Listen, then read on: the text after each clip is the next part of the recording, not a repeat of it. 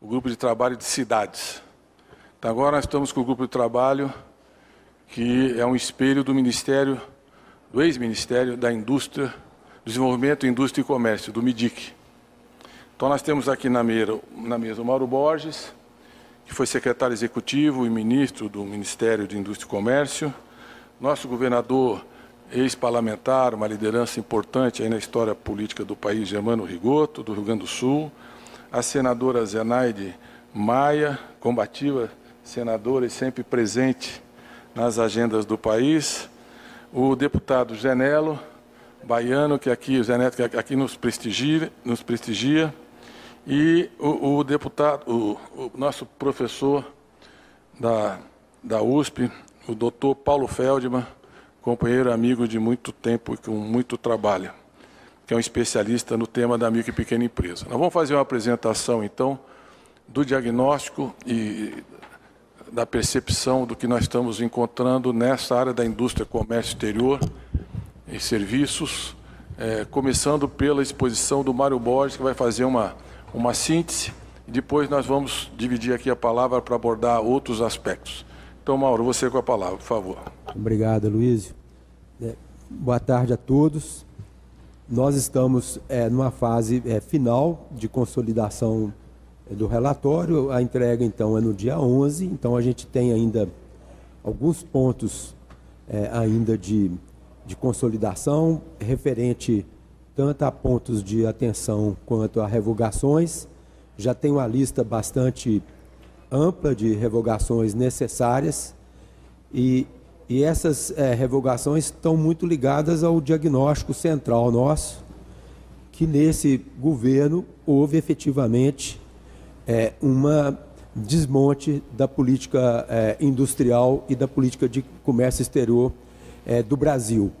Né? Um, nós temos vários indicadores disso, é, alguns indicadores fortes, por exemplo, como é, violações é, é, da, é, das políticas antidumping, que são políticas, como vocês sabem, é, de defesa comercial. Isso não é proteção comercial, é o uso é, de normas definidas pela, pela OMC contra práticas desleais de concorrentes estrangeiros em relação aos produtores brasileiros, que o governo, esse governo, ele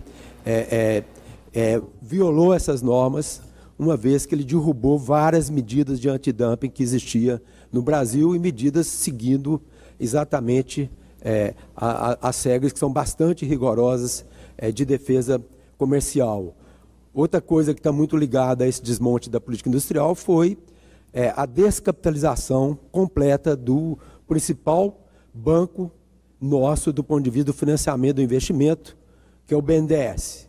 O BNDES hoje é, na verdade, é uma dotação de desembolsos referente a 0,74% do PIB, que é a menor dotação percentual desde a criação do banco em 1952. É, é, e um reflexo importante é a nossa infraestrutura, que hoje está é, abaixo do nível de reposição da depreciação.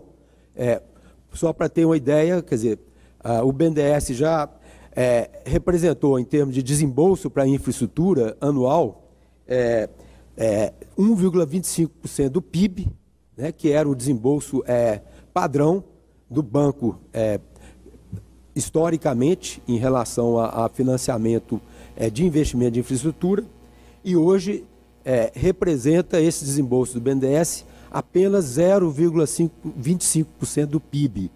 Esse, e eu estou falando aqui 0,25% do PIB, porque você tem um resíduo desses empréstimos que são empréstimos de longo prazo. Quer dizer, muitos empréstimos que foram feitos lá, por exemplo, em 2010, é, ainda está havendo uma parte de desembolso agora. Quer dizer, esse percentual poderia ser menor ainda se fosse considerado apenas os desembolsos é, presentes é, a partir de agora. Quer dizer, então, é uma situação é, bastante grave que a gente detectou no relatório e que a gente vai estar é, tá detalhando minuciosamente todas as medidas é, no relatório final a ser entregue no dia 11. Muito obrigado. É, é por favor, Luísio. Obrigado, Mauro. Então, passar para o governador Germano Rigoto para fazer a complementação. Uh, Mercadante, primeiro eu quero cumprimentar todos os amigos da imprensa que aqui estão e dizer que é importante o trabalho que está se fazendo para exatamente termos a retomada de uma política industrial no Brasil. Quer dizer, nós hoje não temos política industrial. Nós vemos o, o, o Brasil, diferentemente do que ocorre, por exemplo, na União Europeia, ocorre nos Estados Unidos, ocorre na China, dentro dessas mudanças que o mundo vive, esse processo de globalização que teve mudanças, esses países estão se adaptando a essa nova realidade com políticas industriais muito definidas, muito claras, que nós não temos. Tá?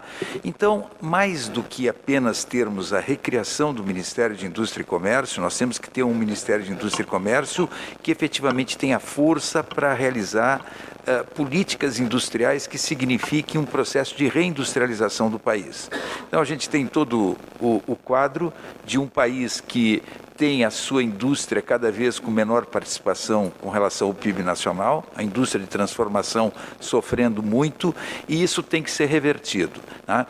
E essa reversão começa por um Ministério de Indústria e Comércio instrumentalizado. E a instrumentalização passa, por exemplo, sugestão do grupo, que vai ser analisada pelo, pelo governo, tá? não apenas pelo futuro ministro de Indústria e Comércio, mas pelo presidente, pela equipe do governo, tá? A, a questão do BNDES ficar uh, subordinado ao, ao, ao, Ministério de Indústria e Comércio. A PEX ficar com o Ministério de Indústria e Comércio. Então, isso significa ter um Ministério de Indústria e Comércio instrumentalizada, instrumentalizado para realizar efetivamente políticas de desenvolvimento industrial, políticas efetivas uh, uh, para que nós tenhamos uma recuperação desse espaço que a indústria tem perdido e que significa menos emprego, menos renda, menos desenvolvimento. Então, o trabalho que está sendo realizado e o, e o, o, o ministro Mauro, nosso coordenador, colocou é um trabalho não apenas de fazer uma radiografia do, do setor. O, o, o, ministro Mercadante tem destacado que a criação de um novo ministério não significa tu ter novas estruturas funcionais. Ah, é importante que se diga, se trabalha com o ministério utilizando as estruturas já existentes, que estão espalhadas hoje por vários setores do governo, tá? a partir do fim da, do, do, do, do, fato de, de uma forma equivocada, ter extinto o Ministério de Indústria e Comércio. Tá? Então, esta recriação, que significa ter um ministério que aconteceu em todos os governos anteriores, nós nunca deixamos de ter o um Ministério de Indústria e Comércio sem ser neste atual governo. Então, isto uh, significa que foi espalhado por vários ministérios, e aí a falta de uma política industrial, a falta de foco, tá? foi espalhado por vários ministérios uh, aquelas que seriam as ações voltadas para esse processo que seria de industrialização do país e que não aconteceu. Então, as estruturas existentes serão utilizadas. Uh, os servidores espalhados por vários setores do governo serão os que estarão na estrutura do novo Ministério de Indústria e Comércio. É bom a gente destacar isso, que é fundamental, porque não significa criar novas estruturas, aumentar uh, o número de servidores, além do que nós já temos e que vão ser utilizados. Tá? Mas eu quero dizer que essa, esse processo de reindustrialização passa obrigatoriamente numa sinergia, num trabalho conjunto do Ministério de Indústria e Comércio com outros ministérios, onde nós vamos ter que avançar muito na questão da inovação, muito na direção da indústria 4.0, muito na direção da economia verde, muito na direção do processo de descarbonização. Tá? Isto tudo vai ter uh, o comando do Ministério de, de Indústria e Comércio, mas com esta, esta participação efetiva com relação a vários outros setores do governo. Então, eu, eu me coloco à disposição depois para qualquer dúvida, Mercadante, mas eu acho que na complementação do que disse o ministro Mauro, esta é a, a real uh, ação que está tomando o grupo de não apenas termos um ministério, mas efetivamente nós caminharmos para ter política industrial no Brasil. Muito obrigado. Muito obrigado, governador Germano Rigoto. Passo agora para a senadora. Desculpe, desculpe ministro. Eu esqueci de dizer. É, todos que me conhecem sabem que a minha vida dentro do Congresso Nacional, é, como líder de bancada, como presidente de comissão de reforma tributária, sempre foi focado na reforma tributária. A PEC que nós, lá no governo Fernando Henrique, e no meu modo de ver, no equívoco cometido pelo governo, de tinha, tínhamos aprovado a PEP da reforma tributária na, na, na comissão especial e com medo de perder receita por conservadorismo e corporativismo de setores do governo, de então impedir um avanço da reforma tributária. E com o passar do tempo, essa reforma tributária tem sido adiada. Pois bem, nós temos duas PECs, a PEC 45 e a PEC 110. Uh, o ministro Mercadante estava me dizendo que tem vários, tem setores trabalhando aqui na transição fortemente em cima do estudo sobre a reforma tributária. Agora, uma coisa é certa dentro do enfrentamento do custo Brasil, para termos um processo de reindustrialização do Brasil, tá? esse enfrentamento do custo Brasil, onde está a carga tributária, não temos como não ter reforma tributária. E essa já é uma decisão de governo, e eu acredito, primeiro ano de governo, nós teremos a reforma tributária avançando uh, por decisão efetiva de governo. Isso é importante se colocar e é uma posição que eu não poderia deixar de aproveitar esse momento para dizer que, quem sabe, nos seis primeiros meses de governo e, no máximo, no primeiro ano de governo, nós tenhamos ela aprovada no Congresso Nacional. Obrigado, governador. Eu passo agora para a senadora Zenaide. É, boa tarde a todos e a todas. Eu quero dizer aqui, agradecer a presença da imprensa. Estão vendo aqui que eu sou a única mulher, né? Aqui nesse banco. Mas sendo você, está quase garantida no, a paridade de gênero. No Senado a gente tem isso assim, de quando a parte econômica, normalmente são mais os homens. Não é reclamando, não, é constatando. Mas queria dizer o seguinte. O fato de ser você já, é, já equaliza. É, na verdade, o que esse grupo técnico, que aqui tem uma importância fundamental, como foi falado, ele é quem dá o diagnóstico. Eles fizeram um estudo completo. Eu diria que não é um raio-x, deve ser até uma ressonância magnética, porque tem que ser uma coisa muito real. E nós, parlamentares, tínhamos que estar presente, mesmo em minoria aqui, porque os técnicos é quem dão o diagnóstico. A gente é importante para intermediar o que foi diagnosticado aqui e que condutas políticas devem ser tomadas no Congresso. Dizer o seguinte, o que é que foi visto aqui, olhando o relatório preliminarmente, a gente nas discussões, é que a gente fala só da indústria, mas na verdade faltou políticas públicas para indústria, comércio e serviços, que aí entra as pequenas empresas que têm um papel fundamental, que é responsável por 40% dos empregos desse país e que faltou políticas públicas, e eu quero dizer aqui que com isso a gente mostra que o Estado. E, durante todo esse processo de debate na, na, na nosso, no nosso grupo, que para mim ficou muito claro, é a necessidade de fazer dessa transição um ponto de partida e não de chegada. Isso o governo Lula lá atrás fez muito bem. Porque uma das maiores deficiências que esse governo atual deixou foi a total falta de diálogo com os diversos setores produtivos no país. Eu acompanhei isso de perto lá na Comissão de Desenvolvimento Econômico como coordenador de bancada. E vi, Mercadante, muito isso. Nós, nesse momento, inclusive, é uma das propostas que vem da Câmara, exatamente é essa, da recriação de câmaras técnicas que possam debater diversos temas em diversas situações que vão dizer que dizem respeito aos, setores produtivos do país. Isso está no relatório, está muito bem explicado. Nós precisamos de tomar atitudes que não só para a construção das políticas, mas crédito. O cartão BNDES realmente ajudou o pequeno empresário, mas é, teve problemas na sua distribuição pelo Brasil, na sua capilaridade. O BNDES sozinho teve muita dificuldade e os bancos não colaboraram na forma como se esperava.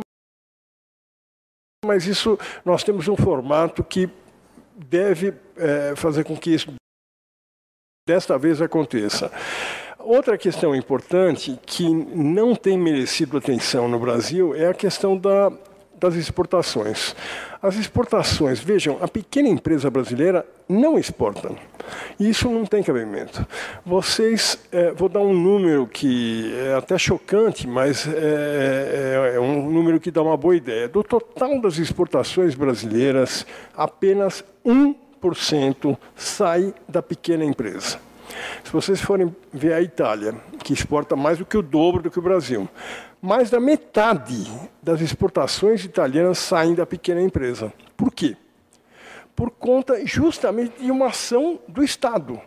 Na Itália existe uma coisa chamada consórcio, que foi criado pelo governo italiano, que reúne as pequenas empresas, articula, o próprio governo italiano articula as pequenas empresas, forma o consórcio, ajuda na gestão, há isenções fiscais e, com isso, a Itália é um grande exportador via pequena empresa.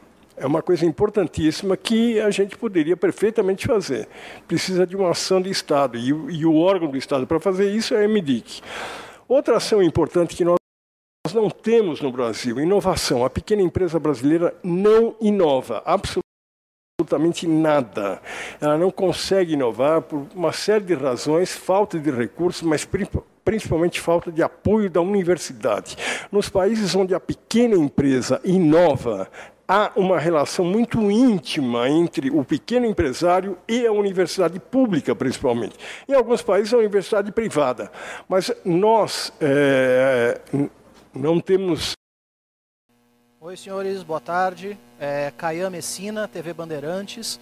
É, os senhores disseram da importância da retomada é, do, do, caixa do BNDES. É, o investimento realmente está tá num patamar né, historicamente muito baixo. É, eu queria saber, por gentileza, é, o que os senhores estão planejando para recapitalizar o caixa do, do, BND, do BNDES, né, de onde deve vir esse dinheiro, e se haverá é, uma política de investimento maior em micro e pequena empresa para poder retomar e fazer mais forte a política de geração de empregos. Obrigado.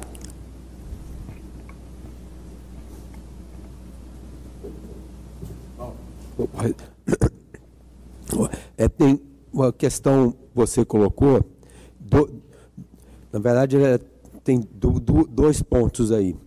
Um ponto é o, é o funding do banco. Dizer, o, o, com a política de devoluções é, rápidas é, dos recursos é, de empréstimos do, do, Tesouro Nacional para o BNDES, você, e com as mudanças é, constitucionais que hoje parte é, do FAT é para cobrir buraco é, de déficit na Previdência é, e não para é, criar funding para o investimento de longo prazo no Brasil, que o BNDES é o veículo para isso, você teve, na verdade, uma política deliberada de descapitalização do BNDES. O BNDES hoje está no osso. O BNDES que foi é, o principal banco de desenvolvimento é, da América Latina. Era um banco que tinha uma capacidade de desembolso superior ao Banco Mundial. Hoje ele está inteiramente descapitalizado. Então, um, um desafio é como reconstruir o funding do banco. Então, isso a, a equipe está debruçada nisso. É, o ministro Mercadante tem nos ajudado. Nós estamos. Esse é um assunto na, na, é, na mesa e que é, é, é plenamente viável uma recuperação do funding do banco sem qualquer custo fiscal, qualquer repasse do Tesouro Nacional, o banco tem capacidade de se recompor se ele se for dado a ele os instrumentos necessários de recomposição de funding. O segundo ponto é que a TLP, como ela é hoje, ela está em torno hoje de, de 15%, é, por cento, se você é, pegar a Selic e incluir as taxas é, para a, as operações é, estruturadas é, do BNDES, é, então ela está variando hoje entre 15% e 16%. É, essa não é uma taxa viável para investimentos no país.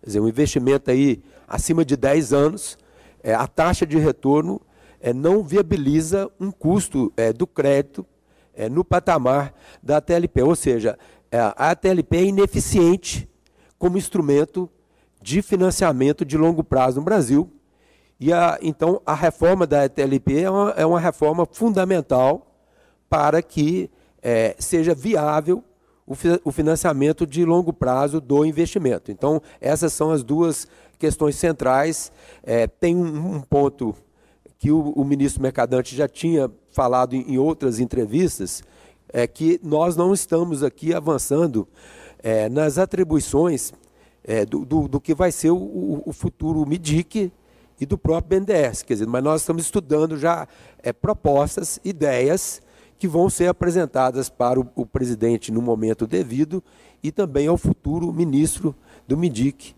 é, para que isso seja é, resolvido. Mas que essa é um ponto de atenção fundamental para que o banco volte a ter o seu papel histórico que ele perdeu nesse momento. Só, só faltou uma resposta com relação às micro e pequenas empresas. Eu acho que o, o, o Paulo colocou muito bem a preocupação com políticas direcionadas à micro e pequena empresa e aonde é, o BNDES vai ter um papel fundamental fundamental. Então, não tenha dúvida que é, um banco de fomento como o BNDES ele tem que ter como prioridade das prioridades o atendimento à micro e pequena empresa. Só, só complementar uma coisa que é o seguinte. É, o BNDES tem uma taxa de inadimplência hoje muito baixa. Em até 90 dias, a inadimplência está em 0,10%, 0,1%. Então, a inadimplência é muito baixa para os padrões do sistema bancário. Segundo, pelas regras de Basileia, que são as regras de prudência bancária, ele está muito prudente. Ele está em torno de 36% e o patamar é 20%. Então, é o banco que tem espaço para aumentar o seu funding sem nenhuma necessidade de recursos adicionais. A, a, terceira questão, assim, qual é o problema que nós estamos tendo? O BNDES teve um aumento de lucro né, até o terceiro trimestre, este ano, em 30%. 34 bilhões de reais de aumento de lucro. Só que essa lucratividade, em vez de se transformar em financiamento, crescimento, investimento, desenvolvimento, não.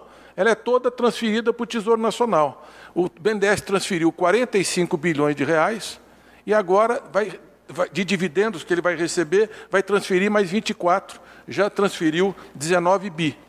Então, 45 mais 19 que já transferiu e vai chegar a 24 bi em 2023. Então, existe uma política deliberada de descapitalização e de venda dos resultados eficientes que ele teve na compra de ações e lançamento de empresas.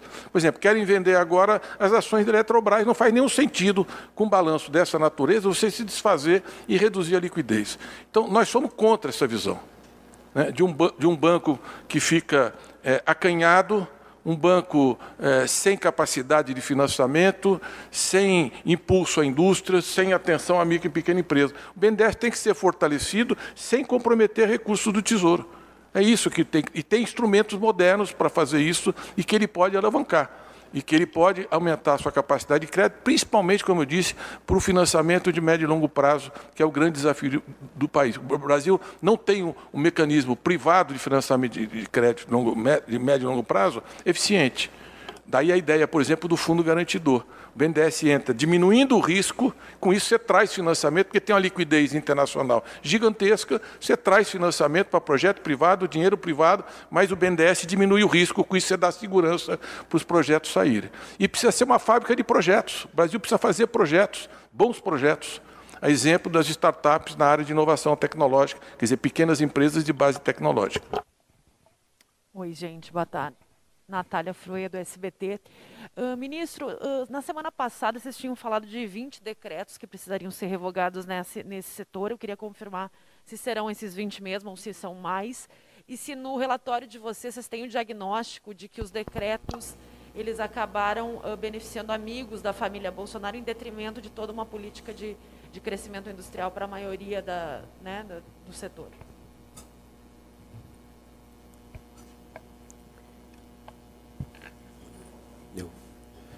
O, o, o, o, primeiro ponto que você falou é? Assim, pois é, a gente está consolidando a, o, baseline, são essas 20 é, revogações. Possivelmente deve ter aí adicionalmente em torno de 4, 5 é, revogações adicionais relacionadas a, a medidas é, é, é antidumping, é, as medidas que de é, violação do, do, do, do acordo do Mercosul já estava no, né, é, entre as 20.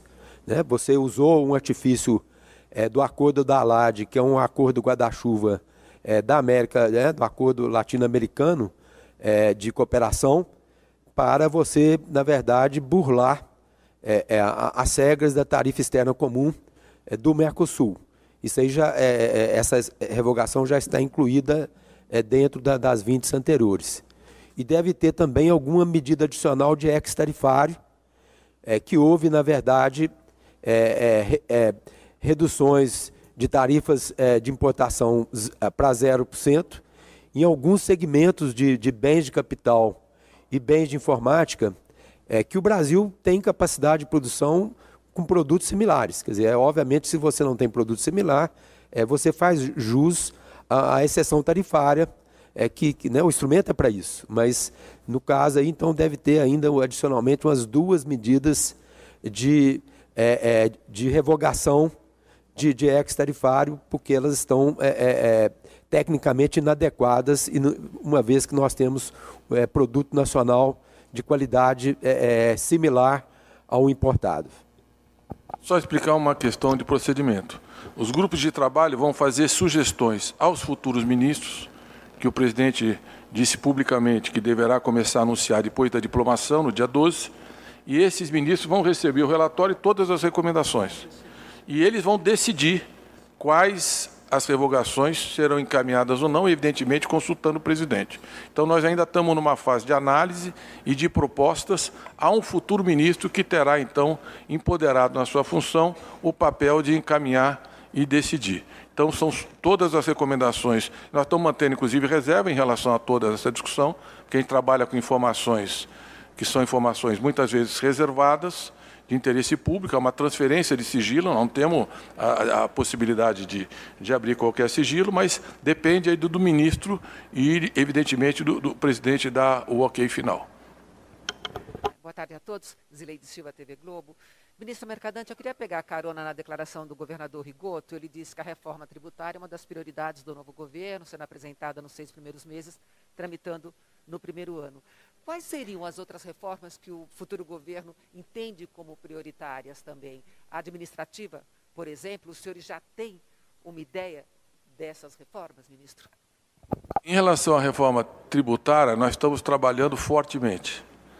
Nós fizemos uma mesa de diálogo com todas as propostas consistentes que estão sendo debatidas. E temos trabalhado tecnicamente, intensamente nessa pauta e vai ser feita uma, uma oferta posteriormente ao ministro da Fazenda para que ele coordene e oriente e decida a proposta do governo. Mas o que nós estamos sentindo é que há uma possibilidade de uma grande convergência no fundamental da reforma tributária. Em linhas gerais, é, simplificar, desburocratizar tributos, desonerar investimento, desonerar a folha de pagamentos, reduzir o peso relativo dos impostos indiretos que são regressivos, impostos sobre consumo, que no Brasil é em torno de 49% do PIB, na OCDE é 34% do PIB, e o aumento da progressividade do imposto de renda pessoa física e também é, modificar o peso do imposto de renda pessoa jurídica para avançar em relação à taxação de lucros e dividendos. Só tem dois países do mundo que não o fazem. Então tem um desenho, estou falando em linhas muito gerais, mas o pessoal está trabalhando intensamente numa proposta de reforma tributária. Então, no início do governo, eles vão receber uma proposta e o ministro vai depois coordenar e avançar. Esse debate no Congresso também avançou bastante e precisa ter muito diálogo, porque se não tiver acordo, você não consegue fazer. E já foram muitas tentativas frustradas ao longo da história recente. A reforma administrativa é outra reforma que o presidente Lula já disse publicamente que tem que ser feita no Brasil. Nós temos que modernizar o Estado brasileiro. Por exemplo, a digitalização avançou bastante mas tem que avançar muito mais. Mecanismo de controle de gastos e, e, e, de fiscalização do gasto público, controle externo. Com a digitalização, você tem capacidade em tempo real de ver, por exemplo, o que está acontecendo e corrigir, interferir e melhorar a evolução. Não adianta, posteriori que o fato aconteceu, você punir um gestor que já nem está mais no exercício da função. Então, eu dou um exemplo da merenda escolar. Nós temos lá todos os municípios do Brasil recebem recursos para comprar a merenda escolar. Todo ano, como ministro, eu era obrigado a pegar o controle externo e representar contra uma série de prefeituras que você via que tinha distorções. Quando isso for investigado pela CGU, depois o prefeito não está lá, o secretário, mas o problema está dado. Se a gente tiver, por exemplo, digitalizado todas as compras de merenda, Você sabe em tempo real quem é que está fora da curva onde que tem uma distorção na qualidade da merenda ou no preço da merenda, e você pode interferir em tempo real. Isso aumenta muito a eficiência do Estado. E na prestação de serviço nós temos já muitas coisas que estão avançando. Estou falando da TI porque é a revolução do Estado e do setor privado, o Estado tem que acompanhar, senão ele fica para trás, ele tem que se modernizar e vai ter que ter muita tecnologia da informação. E nós temos outras questões, servidores públicos. Você precisa de carreira, você precisa de avaliação, você precisa de progressão, você precisa de formação a ENAP precisa se transformar numa universidade do serviço público. Precisa ter mestrado, precisa ter doutorado para os servidores que estão aí, para eles se motivarem, estudarem, progredirem, pegar o conhecimento específico e transformar isso numa tese, numa discussão e também ter uma formação complementar. Estou pegando algumas coisas que estão fora do debate. Então, reforma administrativa não é punir e chicotear servidor, porque isso realmente é uma pedagogia burra que nunca trouxe resultado. Nós precisamos é pactuar com os servidores, motivar os servidores, criar instrumentos mais modernos de gestão e vamos trabalhar fortemente numa proposta de reforma. Por isso que eu disse que uma das soluções é você transferir a função planejamento para o MIDIC, planejar o desenvolvimento econômico, cada vez mais é Estado e mercado, é empresa e setor público. No, você pega a China, a Coreia e, e, cada vez mais o próprio Estados Unidos, União Europeia. Você precisa impulsionar os setores estratégicos com planejamento a longo prazo e você liberar o, o Ministério do Planejamento para cuidar da gestão de pessoal, de compras públicas, de digitalização do governo, de eficiência, de controle de gasto. Exemplo, o Rigoto falou uma coisa muito importante. Vamos criar novos ministérios sem criar gastos adicionais, evitar criar gastos adicionais. Uma das formas, por exemplo, é que há um centro de administrativo comum aos ministérios. Eu não sei se vocês conhecem a linguagem SPOA, né, que é, é, é, é, quem no Ministério faz toda a política de administração e orçamento. É, é, é a alma administrativa do, do, do, governo. Em vez de eu ter em cada ministério um SPOA, eu posso ter uma estrutura centralizada que, que compartilha com sete, oito ministérios os serviços. Então, se você precisa pagar uma passagem, se você tem uma despesa, você precisa fazer um contrato, organizar uma licitação, você tem uma estrutura comum. Com isso eu ganho escala, ganho eficiência, eu posso ter os ministérios para cuidar da política pública, e muitas políticas públicas são transversais. Então, em homenagem a você, igualdade racial. É uma política transversal. Você tem no, no, MEC, você tem a política de cotas, você tem a CECADI que cuida, por exemplo, da formação dos professores para a história da, da, da, luta contra a discriminação, a história da África no Brasil, que é subrepresentada pela importância que essa comunidade, que a maioria da população tem na nossa formação histórica. Mas na saúde você tem doenças específicas a serem monitoradas, acompanhadas. Na cultura você tem que valorizar a cultura e assim por diante. Então, o Ministério da Igualdade Racial vai pautar e vai acompanhar essa discussão em todos os ministérios. Não fica uma agenda que depende da vontade de cada ministro. Isso tem que ser uma política pública. O racismo é uma questão estrutural no Brasil. Então, se eu crio um ministério, o gasto é muito pequeno.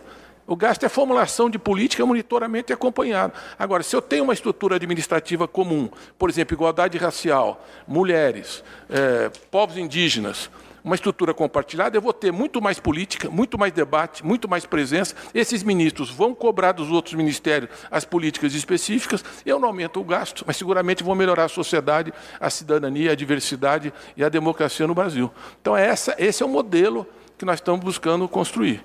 Por isso, ah, mas vai criar o MIDIC? O estava dentro da economia, quando eu tirar, vai voltar o que eu tinha.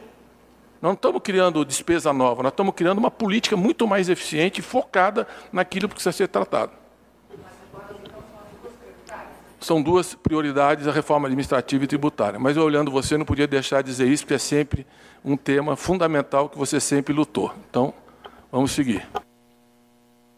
Boa tarde, Fábio Graner do Jota. É, eu queria entender melhor a discussão sobre em torno da TLP, é, o ministro Mauro citou a, TLP, o ministro Mercadante também. É, eu queria entender em que direção está se pensando em reformar a TLP, se é por meio de algum redutor em relação à taxa atual, ou se volta a ideia da TJLP antiga com um subsídio implícito. É, a outra questão que eu tenho é, é sobre, o, o, ministro Mauro também mencionou é, a questão do ex-tarifário, né, de, de medidas antidumping, e, e aí eu, eu, tive um pouco de impressão de que o MIDIC tam, pode voltar a ser aquele guichê de reclamação de empresário pedindo medidas protecionistas, é, e, e, como que a gente vai, vai, vai mediar isso entre a fronteira da legítima defesa comercial e o, e o protecionismo que em algumas vezes é, vigorou e prejudicou a economia com inflação, esse tipo de coisa. Então, eu tenho essas duas perguntas. E uma terceira questão, só é, eu queria saber se tem um, algum diagnóstico sobre o INPI e, e, e, o que fazer com ele daqui em diante. É, na verdade, você fez várias perguntas, né? Mas o Fábio é especialista nisso. Ele sempre exige uma tese de doutorado para você poder responder a demanda. Mas... É, a primeira em relação à TLP, é, o que está em estudo, Fábio, é que, primeiro, é, ela, como ela é, ela é ineficiente. Que ela, ela, como ela está estabelecida, ela não tem nenhuma efetividade do ponto de vista de financiamento do investimento no Brasil. Então, ela tem que ser reformada. É, ponto 2. É, a TLP rígida, como ela é, quer dizer, não só ela é muito alta, como você sabe, é como ela não é flexível. Então, é, uma ideia que, que a gente está trabalhando é um cardápio de TLPs, em função dos prazos é, do investimento. Quer dizer, é claro que uma, uma taxa de juro para um investimento de 5 anos é completamente diferente de uma taxa de juros para investimento de 30 anos. Dizer, então, é, o, o, o, o, a, o, tempo de a taxa, o tempo de retorno do investimento é, tem que estar tá, é, inteiramente relacionado com a, com a, taxa de juros que o tomador é, vai é, é, realizar. Então, esse é um, um, um, outro ponto. O terceiro ponto é funding. Para você fazer redutor de TLP, é, em programas especiais, por exemplo, transição climática e energética, é, necessário você sim aplicar redutor da TLP desde que você tenha funding e não tenha transferência é, de recursos do Tesouro Nacional. Quer dizer, nós temos que criar formas de fundo. Dá um exemplo. O FAT, como você sabe, ele é 40% é do, do PIS PASEP, ele era destinado a fundo do BNDES. É, esse percentual caiu na reforma da Previdência para 25%. Quer dizer, isso é tirar dinheiro de investimento do país. Dizer, então a gente considera que a retomada da, do, do, do funding, do, do FAT, é uma, um, uma medida necessária. Dá outro exemplo. É, você, hoje, o que o, o ministro é, Mercadante falou, quer dizer, todo o lucro do banco, do BNDES, ele é convertido em dividendos.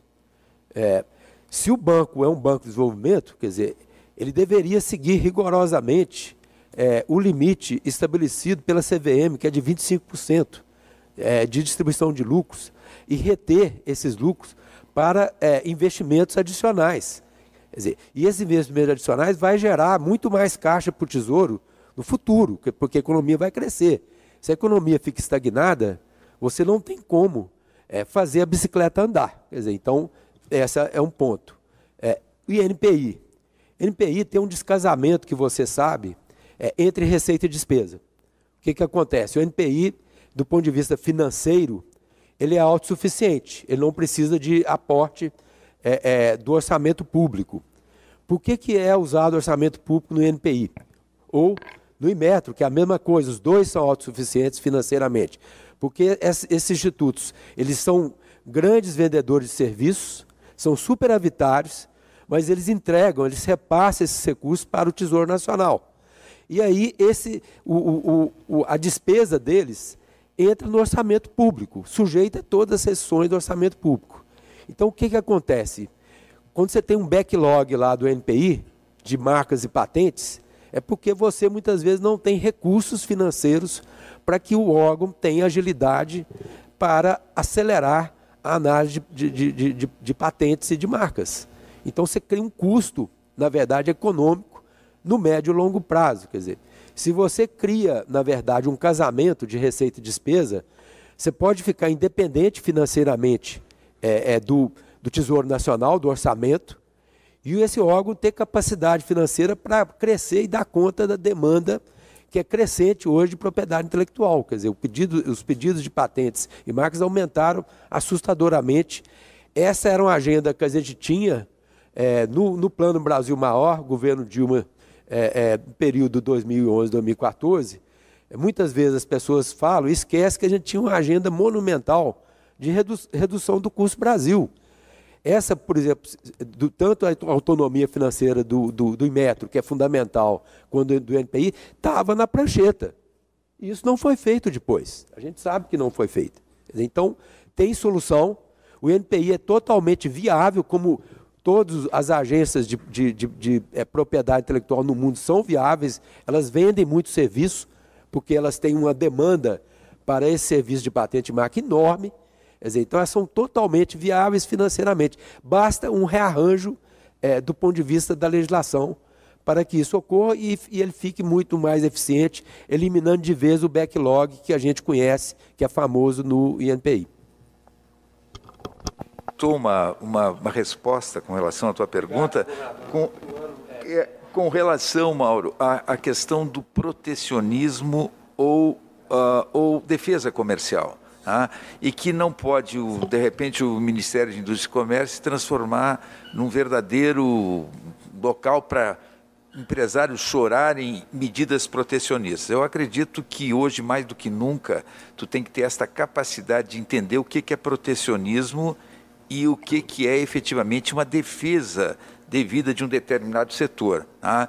Eu acho que hoje nós temos avançamos muito nesta compreensão. Ah, Ontem, por exemplo, só para te dar um exemplo, não vou citar o, o caso, mas durante o período da pandemia, ah, faltou um determinado produto ah, e o que, que foi feito? Simplesmente zerou a tarifa de importação. Tá? Era por dois meses, até que aquele quadro se revertesse.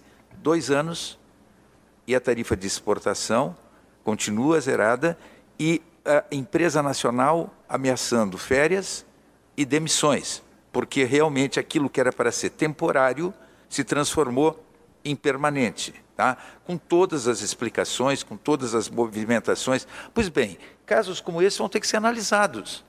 A, o, o, o, pleito é, é, é justo? Tá? Realmente tu teve, tu teve uma ação que era temporária e se transformou em permanente, por quê? Ah, então, a gente tem que saber, vai ter que saber, diferenciar o que, é protecionismo e o que, efetivamente é defesa comercial, que principalmente pós-pandemia e dentro desse novo momento que vive o mundo, os países estão, sim, de certa forma, mais protecionistas naquilo que tem que ser protecionista, para evitar exatamente um sucateamento de setores da própria indústria nacional.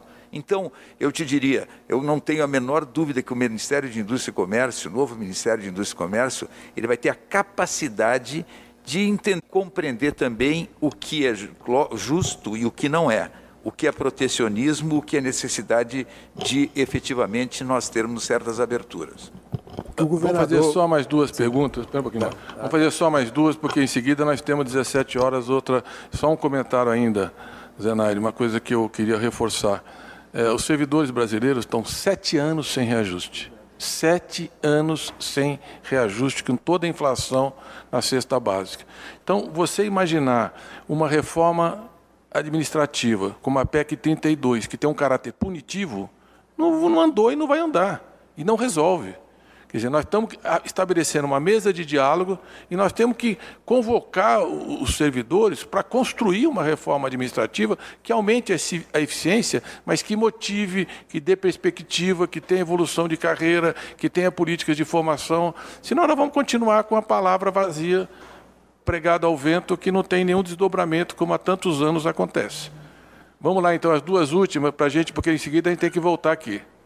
É, Boa tarde, Matheus do Valor Econômico. Primeiro, ministro Mercadante, esclarecer se é, é, uma vontade expressa do presidente Lula e já está definido que BNDES e Apex voltam mesmo para a estrutura do MD, que o senhor disse que isso está encaminhado, né? Mas só para ter certeza se essa já é, uh, já é um ponto pacífico né, nessas discussões.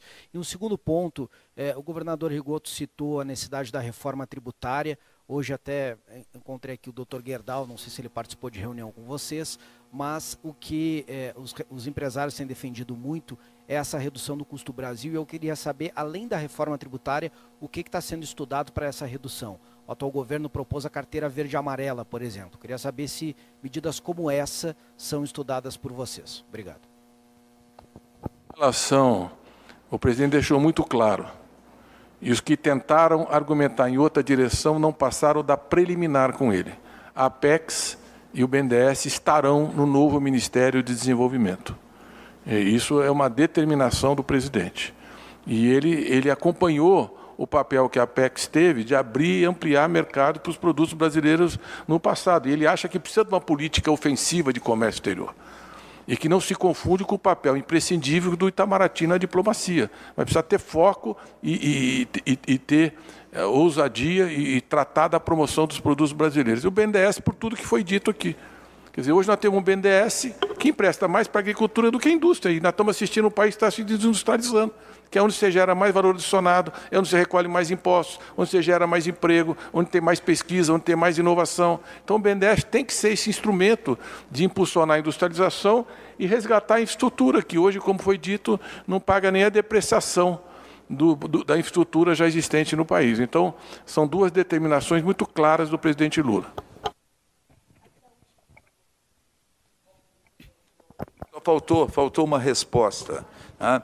com relação ao custo Brasil. Claro que o custo Brasil tem a ver com a carga tributária, o custo Brasil tem a ver com juro, o custo Brasil tem a ver com câmbio, o custo Brasil tem a ver com logística, o custo Brasil tem a ver com vários setores. Então, se tu quer um processo de reindustrialização do Brasil, tu tem que olhar para isso tudo. Né? Então, se tu tens um governo com responsabilidade social, esse governo com certeza vai ter responsabilidade fiscal. A responsabilidade fiscal significa também a, a, o enfrentamento da inflação e a possibilidade de, com a inflação domada, controlada, tu ter juros em patamares que acontecem no mundo inteiro tá? e que te dão melhores condições de investimento. Tá? Então, eu não tenho a menor dúvida que quando tu falar em desenvolvimento e tu pensa num processo de reindustrialização do Brasil, tu tem que efetivamente olhar em tudo que está no custo Brasil e tentar de todas as formas atacar esses fatores para que tu tenha condições de competir em melhores condições para exportar e para e, e uh, competir com o produto importado. Então, não é só, é claro, a carga tributária uh, embutida sobre o produto nacional e que tira a competitividade, mas é todo outros fatores. Por exemplo, quando a gente fala em investimento em infraestrutura, o investimento em infraestrutura é investimento do Estado e investimento da iniciativa privada, através de modelagens bem feitas para as concessões. Eu não tenho dúvida que o governo caminha nesta direção. Aquilo que ele não tem condições de investir para atacar o problema da logística, ele vai ter a capacidade de, eh, de trazer a iniciativa privada para fazer os investimentos dentro de modelagens bem feitas. Isso significa enfrentar o custo Brasil. Bom, destacar essa questão das PPPs, que é um instrumento de concessões fundamental para a parceria público-privada para alavancar o investimento e modernizar a infraestrutura. Vamos lá, última, curta e grossa. Aqui, Lorena Rodrigues, do Broadcast, Agência Estado. Eu queria só entender, o senhor falou ontem, falou de novo sobre essa questão de, do novo desenho do Ministério do Planejamento. De qualquer forma, o Ministério da Economia, como é hoje, seria dividido em três pastas, e aí existe uma possibilidade do MIDIC ficar com o planejamento. Nesse desenho, o orçamento iria para onde? E só para terminar, que o mercado fica muito nervoso quando fala de TJLP, né? Vocês estão é, com a intenção de sugerir o retorno da TJLP? Eu entendi que o senhor falou que vai ter um outro funding. É o funding, o único funding será o FAT, tem outros fundos em estudo e está completamente descartado o funding é, do Tesouro Nacional. E só uma outra coisa também, se o grupo se debruçou sobre a questão do acordo Mercosul-União Europeia e a sessão ao CDS, isso vai estar no, nos relatórios. É deixar muito claro que a, é, o que a gente falou aqui é, de reformulação da TLP. Ninguém é, mencionou aqui a TJLP. Nós é, é, entendemos que, uma vez que existe a TLP, nos cabe transformá-la num instrumento é, eficiente.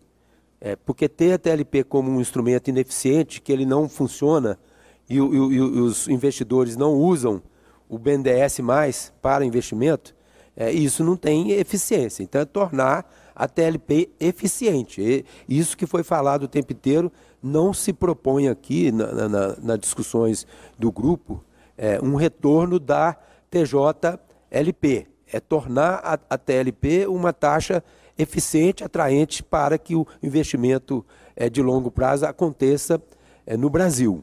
É, não sei se está claro. E, e tem, dizer, estamos estudando é, diversos mecanismos de funding. É, esses mecanismos se completam. Não são só é, esses dois mecanismos, eu dei dois exemplos. É, é, possível reconstrução de diversos mecanismos. Por exemplo, outro exemplo que é meio óbvio, isso aqui é tranquilo, é, tem uma, uma, certa concordância de todos com isso. O BNDES, no momento, é, por esse dado a característica da política econômica do governo atual, ele não permite o, o BNDES operar é, debêntures de infraestrutura que é debêntures, é, né, mecanismos, instrumentos financeiros incentivados. Por que, que o BNDES não pode operar se todos os bancos comerciais operam? Uma vez que o, o banco, se ele é, operar esses papéis, melhora a capacidade de funding e de financiamento do investimento no Brasil. Quer dizer, essa pergunta ninguém consegue me responder. Dizer, eu tentei já conversar com, com, com pessoas do governo, técnicos do governo, é, essa resposta não é dada por que, que o BNDES não pode operar é, é, é, essas, é, esses papéis, uma vez que ele tem toda a capacidade e ele tem o melhor rating de todos os bancos do Brasil. Todos os bancos, melhor do que qualquer banco comercial. É, de, de é, é, é, é vender, estruturar debêntures como os bancos fazem, como foi permitido a partir da legislação de 2012. Dizer, por que, que o BNDES não pode realizar essas operações também? Dizer, né? Então, estou é, dando um exemplo. Dizer, então, tem várias possibilidades que estão sendo trabalhadas é, que é possível que o banco retome a sua capacidade é, de, de funding para estruturar operações de, investimento. Uma questão que o, o, ministro Mercadante falou, que é importante reforçar, é que é, não existe é, nenhuma é, oposição é, de uma estruturação de, de, de, de, projetos de longo prazo, de participação do setor privado, dos bancos privados, muito antes, pelo contrário, quer dizer, o BNDES estava num crescente é, é, de operações estruturadas, sindicalizadas, é, tendo ele como âncora, de trazer os, os, os, os bancos comerciais é, nessas operações estruturadas de longo prazo. Quer dizer, muitas vezes um, um banco ele está disposto a, a financiar, por exemplo, a fase inicial do investimento, que é de mais curto prazo, em torno de 3, 5 anos, e um BDS entra com a parte posterior, de 5 a 10 anos, por exemplo. Quer dizer, então, essas operações estruturadas, elas estavam crescentes é, no, no, no, BNDES. Os bancos, é, eles consideram essas operações sólidas, é, é uma, uma, ancoragem suficiente para eles poderem entrar em operações de mais longo prazo e que foram deixadas de lado por esse governo. Dizer, isso é plenamente possível de recuperar. Então não é necessário que o BNDES banque todo o funding para uma estruturação de um investimento de 10, 15, 20 anos. Quer dizer, é possível operações sindicalizadas que vários a, agentes financeiros, junto com o BNDES, possa é, viabilizar essas operações, como já aconteceu é, é, e, e, de uma forma muito bem sucedida. Quer dizer, a taxa de inadimplência dessas operações é, no banco e junto aos bancos comerciais, ela é quase próxima de zero. Quer dizer, ela é de baixíssimo risco. Então, é, é plenamente viável. Estou dando alguns exemplos de como que é, é, é possível retomar, na verdade, uma política de financiamento do investimento no Brasil. Para terminar, se eu deixar bem clara a resposta. O governo Bolsonaro quebrou o Estado brasileiro. Hoje, 14 mil residentes médicos não estão recebendo as suas bolsas. 200 mil bolsistas da CAPES não estão recebendo. Não sei, alguém aqui já fez mestrado, doutorado? Quem fez ou conhece sabe que a bolsa está, acho que há oito ou nove anos, desde que eu era ministro, que não é reajustado. Então, tem 100 mil bolsistas de mestrado, doutorado e pós-doutorado que não vão receber a bolsa esse mês. Já é um valor pequeno. O sujeito tem que pagar aluguel, tem que ir para a universidade para estudar, livro, etc. Como é que você vive uma situação como essa? Não estão rodando os livros didáticos para o ano que vem. Foi, essa foi a entrevista de ontem. E nós terminamos a entrevista, o MEC reconheceu que não vai pagar, que não vai pagar o residente, que não vai pagar as bolsas da CAPES, não reconheceu, mas não empenhou, não contratou e os livros didáticos não estão sendo produzidos e isso compromete o ano letivo. Então estou pegando só a entrevista de ontem, nós vamos ter outra ainda hoje. Então, responsabilidade fiscal vai ter que perpassar todo o governo. Isso vale para o BNDES. Tem que ter muita responsabilidade fiscal para reconstruir a capacidade do Estado brasileiro. Agora, nós temos que ter criatividade, inovação e discutir os problemas que estão presentes. Você falou assim: ah, o mercado fica nervoso. Eu fico nervoso quando eu vejo o BNDES emprestar mais para a agricultura do que para a indústria, porque o papel de financiar a agricultura é do Banco do Brasil. Histórica, ele pode, evidentemente, financiar a agricultura. Mas por que, que 60% do financiamento do BNDES está indo por quê? Está indo porque tem taxa Selic. O resto está encalhando. E quando não tem flexibilidade de prazo, quer dizer, se eu pego um financiamento mais longo e eu não tenho nenhum tipo de incentivo, você, você prejudica os investimentos de médio e longo prazo, que são fundamentais para estruturar o desenvolvimento. Então nós temos problemas, nós estamos discutindo e buscando soluções. Mas você pode ter certeza que a responsabilidade fiscal é uma exigência do presidente Lula e vai perpassar todas as estruturas do Estado brasileiro. Nós vamos ter que reconstruir o Estado, porque o, o, o governo Bolsonaro quebrou o Estado brasileiro. E tá, cada, cada, cada gaveta que a gente abre, a gente vê o tamanho do buraco. Nós falamos aqui das disputas comerciais que nós estamos envolvidos. O Brasil está ameaçado de se afastar da Organização Mundial de Comércio. Nós temos um passivo nos organismos multilaterais de 5 bilhões de reais. É isso que nós identificamos. Sobre os acordos do Mercosul, quando tiver o grupo de relações exteriores, a gente fala, tá bom? Obrigado. Então. Oi? Oi. Não, você já tem furo, você já tem lead, você já tem matéria. Qual? Ah, sim. Não. Primeiro, Ministério da Fazenda. Nós tínhamos Ministério da Fazenda, MIDIC e MPOG. Essas estruturas vão voltar a existir.